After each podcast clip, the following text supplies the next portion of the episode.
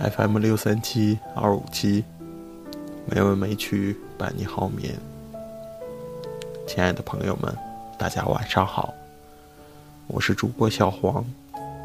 今天是二零二二年十一月二十二日，欢迎您如期来到《没文没曲》第两千八百八十四期节目。今天为大家带来的依然是尼亚尔萨加。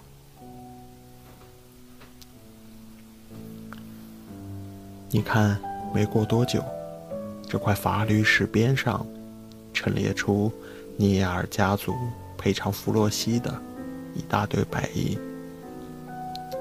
精通法律的尼亚尔一时出于善意，又在这堆白银上加添了一件丝绸长袍。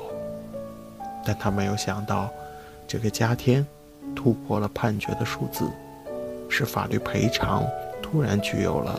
法律之外的词语，因此也就立即被弗洛西敏感到了，怀疑其中包含着羞辱，便拒绝赔偿，抓起丝绸长袍狠狠一摔，开始采取法律之外的暴力行动，把舒缓的事态重新推向了危机。人们可以责怪尼阿尔的多此一举，但更需关注的是，司法现场的心理气氛为何如此脆弱？在我看来，这种脆弱属于一切刚刚走向秩序的强悍人群。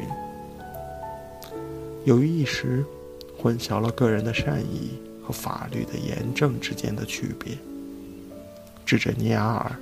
付出了全家的生命代价，他能逃生而不逃生，是因为觉得在两个方面都见不得人。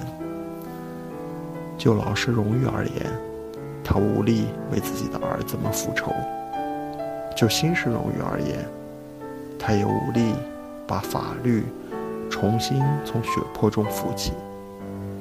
其实还有另一个层面，他无法对付。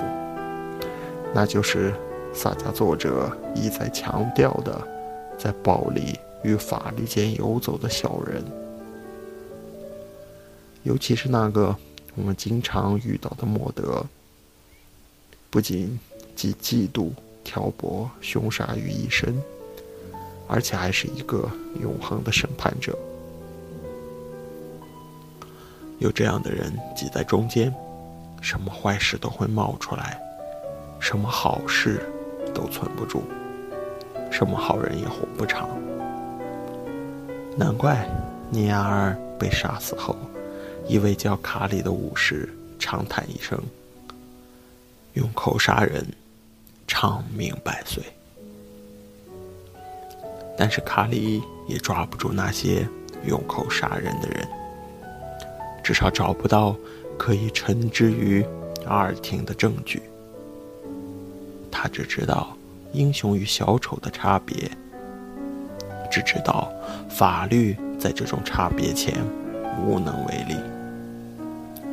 他在法律石前握剑站起，决定先用传统暴力手段改变一下人们嘲讽的方向，然后用生命来祭奠那个用法律和暴力都无法维护的诗与画的世界。他在法律史上随口引用了几句诗：“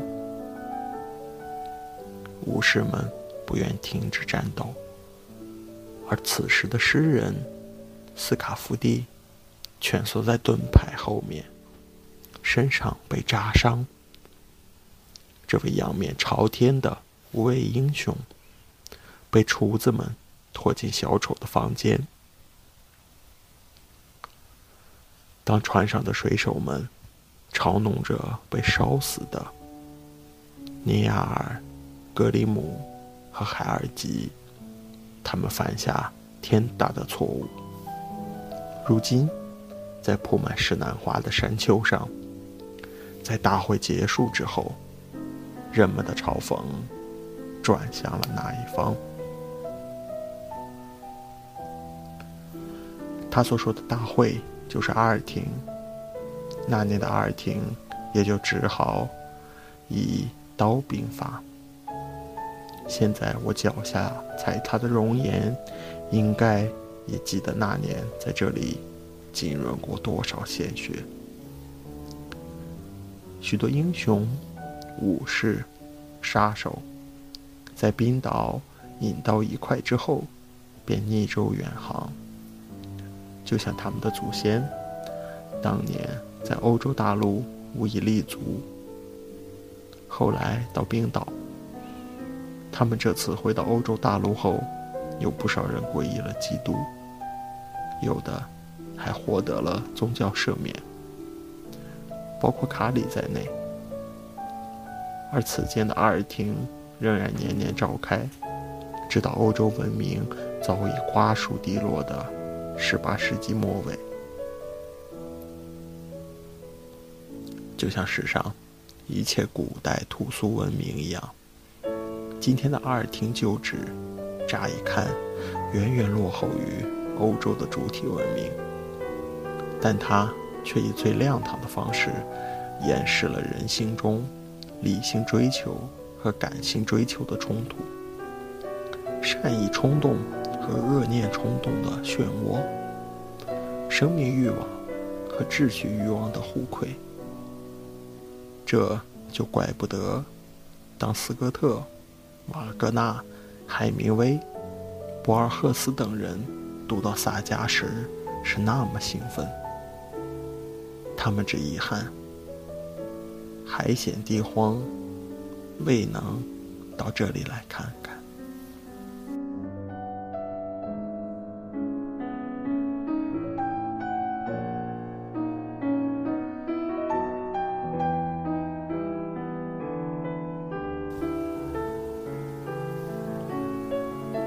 今天的配乐是肖邦的钢琴曲，希望这优美的音乐能够伴您好眠。